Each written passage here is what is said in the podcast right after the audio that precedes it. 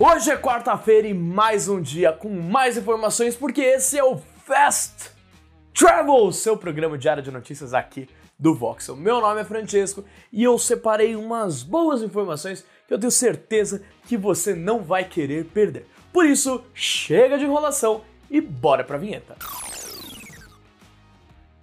Recentemente, a Netflix lançou um novo plano de assinatura que deu o que falar. Custando R$19,00, os usuários poderão consumir os conteúdos da plataforma livremente, mas terão que lidar com algumas propagandas. Por que, que eu tô falando disso?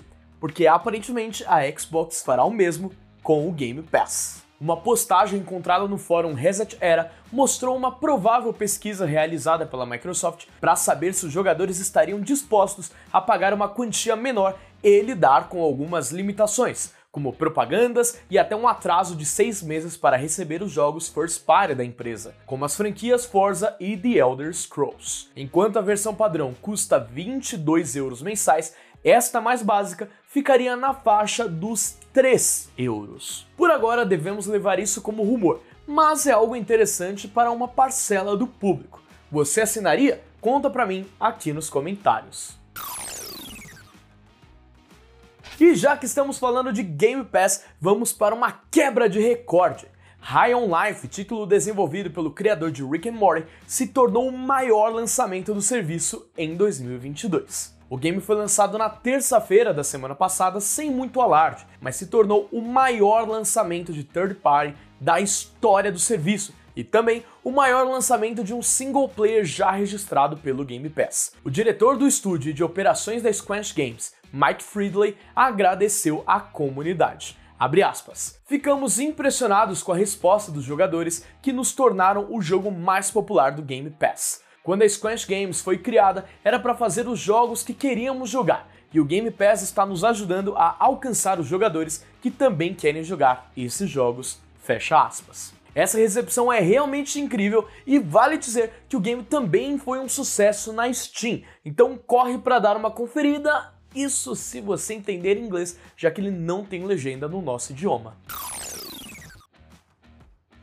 E vamos do lado verde para o lado azul da força. Em entrevista recente, o vice-presidente sênior de experiência de plataforma, Hideaki Nishino, garantiu que 2023 será um ano muito importante para o PlayStation 5. A entrevista foi concedida ao veículo japonês Famitsu e Hideaki projetou suas expectativas para o ano. Acreditamos que as vendas totais vão ultrapassar 37 milhões de unidades até o fim do ano fiscal de 2022, e isso também será um momento importante para a plataforma. Fecha aspas. Ao ser questionado sobre uma possível versão Pro do console, ele se esquivou dizendo, aspas, não posso ser muito específico por enquanto, mas espero que vocês aguardem ansiosos pelo próximo ano, fecha aspas. No começo desse mês, o jornalista insider Tom Henderson afirmou que a Sony planeja o lançamento de uma nova versão do console, em que o drive de disco será removível, simplificando a fabricação e, consequentemente, suprindo a alta demanda do console nas lojas. Até o momento, a empresa não se pronunciou sobre o assunto. Se a gente olhar para os jogos, 2023 realmente promete para a Sony, com o lançamento de exclusivos como Final Fantasy XVI e a chegada do PS VR 2. Bom, falta pouco para descobrirmos, não é mesmo? Então, vamos aguardar.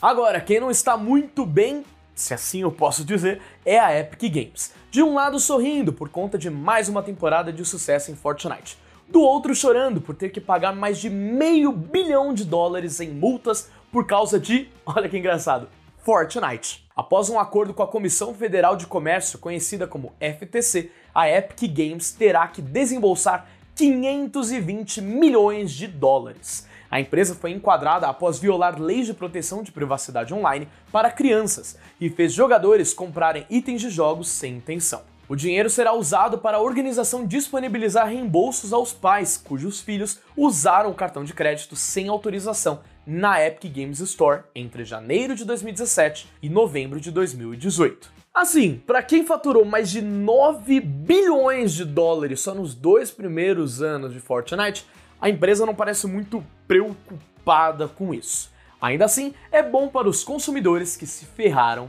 com toda essa situação. E muito obrigado por acompanharem o Fast Travel, seja no YouTube ou nas plataformas digitais de áudio. Lembrando que estamos na última semana de Fast Travel do ano, mas não se preocupem, pois na próxima semana teremos conteúdos bem legais que você não vai querer perder. E para não perder, deixa um like, se inscreve no canal e ativa o sininho, porque aí você vai ser notificado quando a gente postar esses conteúdos maravilhosos. E 2023 tem mais, hein? E sabe o que tem mais? Eu tentei fazer um gancho aleatório só para convidar você para me seguir nas minhas redes sociais que estão aparecendo aqui embaixo. Ah, já sei. Lá tem mais conteúdo. Olha só, consegui fazer o gancho. E eu indo nessa, por agora, fui!